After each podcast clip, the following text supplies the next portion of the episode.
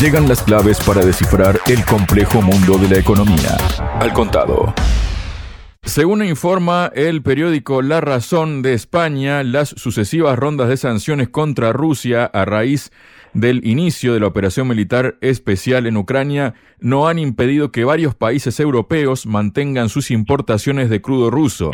Para hablar sobre esta cuestión y asuntos vinculados estoy junto al analista internacional y analista de medios Paco Arnau. Paco, bienvenido a Radio Sputnik. ¿Cómo estás? Bien hallado, Javier. Gracias por la invitación. Me alegra mucho, Paco, y además te agradezco yo por haber aceptado la invitación. Para continuar con este asunto, Paco, según el periódico, no son pocos los países occidentales que siguen haciéndolo dos años después del inicio del conflicto. Una laguna jurídica, según dicen entre comillas, permite refinar el crudo ruso en terceros países para su posterior exportación. Es así como llega a Reino Unido y a otros estados miembros de la Unión Europea, ni es ilegal ni incumple las prohibiciones contempladas por los socios occidentales de Ucrania sobre la importación de crudo ruso y sus productos derivados. Entonces el periódico dice que esta situación permite a Rusia sortear las sanciones y que la, según entiende la razón, la maquinaria bélica del Kremlin sigue, por lo tanto, bien engrasada. Están diciendo algo que no es una novedad, pero bueno, que lo diga la razón más o menos en esos términos y como admitiendo por ahí tiene otro sentido la cosa, ¿cómo lo ves, Paco? Bueno, esta es una demostración más de que la política de sanciones de la Unión Europea impuesta por Estados Unidos hacia Rusia ha sido un fracaso sin paliativos, que ha provocado además serios aprietos para la economía europea, incluida la industria y la agricultura, ¿no? Lo del petróleo, pues son habas contadas, claro, o sea, Europa necesita petróleo, no produce, excepto el caso del Mar del Norte, en Noruega, pero vamos, el resto es petróleo importado, ¿no? Entonces, claro, de una forma o de otra tienen que seguir importando petróleo para mantener en marcha la industria, ¿no? Y el transporte. Pero claro, al final es una política de sanciones irracional, porque al final se están viendo ante la tesitura de volver a, importar petróleo ruso, que es uno de los grandes productores del mundo, vía terceros, ¿no? Para sortear la propia política de sanciones que ellos mismos habían impuesto. es un cúmulo de despropósitos. Y para peor pagándolo más caro todavía, ¿no? Por esa razón. sí, efectivamente, y además pagándolo más caro porque imagino que al utilizar países intermediarios o empresas o lo que sea, ellos se llevan su parte, su comisión correspondiente, ¿no? Bueno, pues lo mismo que ahora Europa está pagando el gas muchísimo más caro que el que importaba de Rusia vía, vía gasoductos, ¿no? Por eso los americanos o quienes fueran sus aliados volaron el Nord Stream. Ha sido un muy mal negocio para Europa, claro. Ahora está pagando el gas natural licuado a Estados Unidos a precios que dicen que son en torno a un 40% superior al coste del petróleo ruso. Por no hablar, tanto que hablan del cambio climático y la transición ecológica, del perjuicio que supone eso para el medio ambiente, porque ahora el gas que se transportaba vía gasoducto no contaminaba, ¿no? En su transporte, pero ahora están cruzando el Atlántico grandes buques gaseros, claro, con todo lo que ello implica, ¿no? De contaminación. Más la extracción en sí, que es más contaminante también, ¿no? Sí, también eso, porque claro, Estados Unidos se ha propuesto aumentar la producción que estaba en declive, tanto de crudo como de gas y tal, pues por vías que antes no existían o que resultaban muy caras para la extracción, ¿no? Por la profundidad y tal, ¿no? Con métodos como el fracking, ¿no? Que además están provocando serios problemas medioambientales en Estados Unidos, ¿no? El caso de granjas y explotaciones agropecuarias que han visto contaminada el agua por la técnica esta del fracking, ¿no? Y luego están aumentando también la producción del petróleo en la zona del Golfo, ¿no? Y bueno, vimos hace tiempo ya todo y seguimos viendo de vez en cuando los problemas que surgen de esas plataformas de estación petrolífera marítimas en el Golfo de México, ¿no? Con los accidentes, las mareas negras, etcétera, ¿no? El mundo echa en falta a Greta Thunberg, Paco.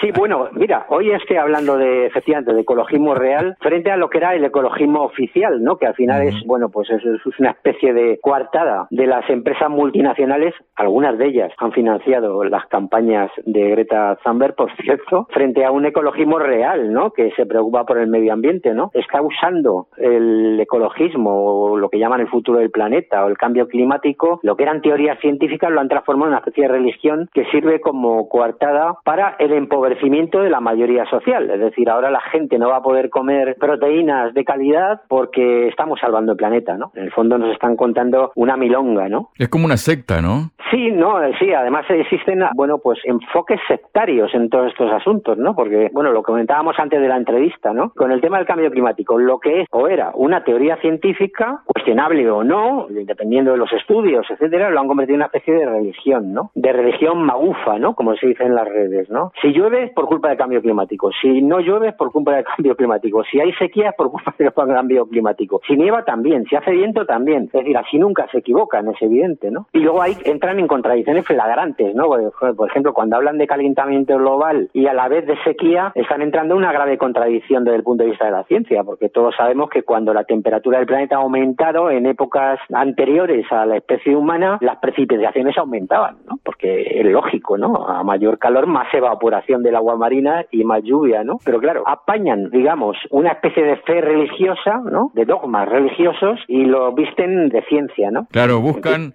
agarran el hecho y tratan de buscar la justificación como sea para que encaje, ¿no? Sí, lo cual es totalmente anticientífico, ¿no? Porque la ciencia se debía siempre, se basa en la observación y la experimentación y en datos fehacientes, ¿no? Todo lo contrario de lo que está pasando ahora, ¿no? Paco, también esto sin mencionar que el propio Estados Unidos le ha comprado, le sigue comprando cierta cuota, aunque sea mínima, de petróleo y de gas a Rusia, ¿no? Sí, bueno, porque claro, Estados Unidos también tiene otro problema, porque gran parte de lo que produce lo consume, ¿no? Y luego a la vez quieren mantener unas reservas estratégicas de crudo, ¿no? Claro, pues es un país que vive por y para la guerra. Entonces, para ellos las reservas estratégicas de crudo son fundamentales, ¿no? Y para eso se ven obligados a importar petróleo de Oriente Medio, de las petromonarquías de Golfo y de Arabia Saudí, y por supuesto también de otros países, ¿no? Y claro, no descartan tampoco importar petróleo ruso o de donde sea, ¿no? O de Venezuela, si es menester, a pesar de la política de sanciones ¿no? que sigue manteniendo contra ese país. Claro, entonces eh, todo esto, digamos, deja más claro cuando uno se entera, Paco, que, por ejemplo, el consorcio gasístico ruso Gazprom estableció el 3 de febrero, este 3 de febrero, por quinta vez desde principios de año,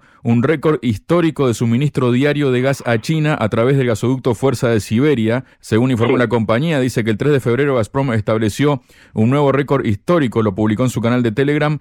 Los suministros se realizan en el marco de un acuerdo bilateral de compra-venta de gas a largo plazo entre Gazprom y China. Gazprom estableció récords de suministro de gas a China los días 2, 3, 12 y 31 de enero. En 2014, la Corporación Nacional de Petróleo China selló un contrato por 30 años con Gazprom para importar 38 mil millones de metros cúbicos anuales por el gasoducto Fuerza de Siberia de casi 3 mil kilómetros, cuyas entregas comenzaron a finales de 2019. Los primeros suministros de gas a China llegaron a través de Fuerza de Siberia a finales de 2019. Por más datos, en 2020 ascendieron a 4.100 millones de metros cúbicos y al año siguiente 2,5 veces más hasta 10.400 millones de metros cúbicos. Ese mismo año Gazprom comenzó a evaluar la posibilidad de aumentar en otros 50.000 millones de metros cúbicos anuales el tránsito de gas a China mediante el gasoducto Fuerza Siberia 2, así como su continuación a través de Mongolia por la tubería Sayus Vastok. Esto un poco da base a lo otro que hablábamos al principio, ¿no? Dicho de alguna forma. Bueno, al final Rusia, como es lógico y siendo un país soberano, no es el caso de los países de la Unión Europea que están arrodillados ante Estados Unidos, Rusia es un país soberano y está mirando por sus propios intereses, ¿no? Como es lógico. Si la Unión Europea ha emprendido una política de sanciones por imposición de la geoestrategia estadounidense, pues Rusia lo que va a hacer es fácil, ¿no? El gran reemplazo, ¿no? Lo que antes era surtir de petróleo y gas a la Unión Europea lo traslada hacia el este ¿no? Es decir, hacia China. Y además sin problemas, ¿no? Porque claro, China es ahora mismo la fábrica del mundo y sigue existiendo demanda creciente por parte de China de energía, ¿no? Bueno, al final, ¿quién sale perdiendo de todo esto? Pues los de siempre, es decir, Europa Occidental ellos verán, ¿no? Nosotros veremos, ¿no? En este caso, porque claro, lo que no exporta Rusia tiene una alternativa muy clara, que es exportarlo hacia China. Hasta ahora tenían el problema de las infraestructuras que no eran iguales comparativamente en volumen, en capacidad, ¿no? De transporte de crudo o de gas, las de Europa a las del este, pero eso lo están corrigiendo ya con los nuevos gasoductos que has citado, ¿no? Los Vostok, los Soyuz, el Sputnik 1, el Sputnik 2, que por cierto todos tienen nombre de, naves espaciales soviéticas es verdad. Además, con todo lo que está pasando en el Mar Rojo, ¿no? Que también eh, dificulta el tema del petróleo y demás, ¿no? Porque según informa el economista, el mercado mundial de petróleo está sufriendo una nueva revolución porque dice que tras el seísmo que provocó el conflicto en Ucrania, en los flujos de petróleo esto no menciona las sanciones, no, ahora son los ataques de los rebeldes hutíes en el Mar Rojo, la fuerza que está dando una vuelta de tuerca más al petróleo mundial. El petróleo ha agudizado su quiebra en dos, como sucede con los bordes divergentes de las placas tectónicas. La una se separa de la otra, que cada vez están un poco más separadas. A medida que los ataques de los hutíes se intensifican y aumenta el coste de los fletes, los flujos de petróleo están volviendo a redefinirse en un mercado cada vez más complejo. Claro, esto no afecta a Estados Unidos porque en todo caso Estados Unidos se sirve del Pacífico, ¿no? Y no de estos pasillos como de los que se sirve Europa, ¿no? Entonces, como que el estrangulamiento de Estados Unidos a Europa es cada vez más intenso y parece que nadie despierta en esta, a esta realidad en territorio europeo, Paco. Sí, no, esto es evidente. Todos los, y cada uno de los pasos que está dando Estados Unidos en el mundo para generar inestabilidad y conflictos bélicos tienen un principal perjudicado y se llama Europa. Es decir, porque efectivamente aquí los hutíes de Yemen están atacando a buques occidentales, ¿no? Además ellos ya lo anunciaron, que no iban a atacar ni a, a buques rusos ni a chinos, ¿no? Es decir, que también en este aspecto nos están contando medias verdades o directamente falsedades, ¿no? Están cortando todo el tráfico, ¿no? Un buque chino que quiera pasar por ahí no va a tener ningún problema ni los tiene, ¿no? Pero esto es lo de siempre, ¿no? Es como lo que refería antes de, las sanciones que se convierten en autosanciones. Al final, el bloqueo por parte de los hutíes del Mar Rojo provoca por el genocidio en Palestina, apoyado por Estados Unidos, está perjudicando principalmente a los que han provocado la situación, claro, y en primer lugar a los satélites europeos de Estados Unidos, ¿no? Claro, y en este sentido, además, ¿Cómo son las cosas, no, Paco? Porque mientras tanto, según también informa el economista, dice que los cargamentos de crudo desde Estados Unidos a Asia se han desplomado en más de un tercio el mes pasado con respecto a diciembre, según los datos de seguimiento de barcos de Kapler. La fragmentación no será permanente, pero por ahora está dificultando que naciones dependientes de las importaciones como India y Corea del Sur diversifiquen su fuente de suministro de petróleo para las refinerías limita su flexibilidad para responder a la dinámica cambiante del mercado y eventualmente podría afectar a sus márgenes. Dice, el giro hacia las compras de cargamentos logísticamente más fáciles tiene sentido comercial y ese será el caso mientras las, las interrupciones del Mar Rojo mantengan elevadas las tarifas de flete, comenta Víctor Catona, quien es analista principal de crudo de la firma de análisis de datos Kapler. Es un acto de equilibrio difícil de elegir entre la seguridad del suministro y la maximización de las ganancias. Esto genera un problema puesto que los cargamentos más cercanos o que discurren por lugares seguros no suelen ser los más baratos. El tránsito de petroleros a través del canal de Suez ha disminuido un 23% el mes pasado en comparación con noviembre, según explican en una nota publicada el 30 de enero, la caída fue aún más pronunciada para el gas licuado del petróleo y el gas natural licuado que cayeron un 65 y un 73% respectivamente. En los mercados de productos, los flujos de diésel y combustible para aviones desde la India y Oriente Medio hacia Europa y el full oil y nafta europeos con destino a Asia han sido los más afectados. Los precios asiáticos de la nafta, una materia prima para petroquímicos, alcanzaron la semana pasada su nivel más alto en casi dos años por temor a que fuera más difícil obtenerla. Claro, también aquí habla, ¿no? Al principio sobre que los cargamentos de crudo desde Estados Unidos a Asia cayeron.